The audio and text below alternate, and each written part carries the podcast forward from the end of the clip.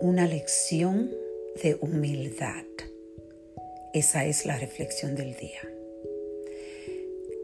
He estado reflexionando muy profundamente y muy presente a cómo estos tiempos del coronavirus han hecho una pausa y ha traído un balance en la humanidad.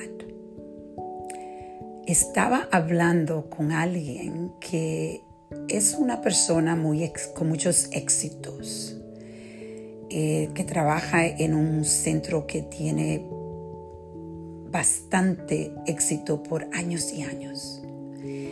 Irónicamente, estoy viendo personas como esta que han tenido éxito, pero de un nivel donde quizás se han creado un poquito eh, de personalidades que son, que se creen demasiado, que se creen que están arriba de todo.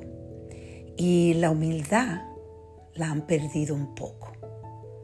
O quizás la han perdido completamente.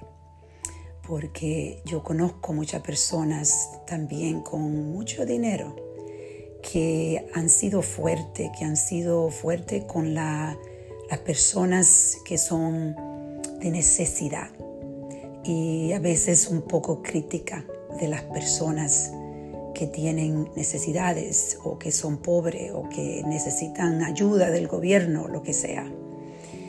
Increíblemente, estas personas están siendo afectadas económicamente y muchas veces con su salud, personalmente, están viviendo la incertidumbre que todos estamos viviendo.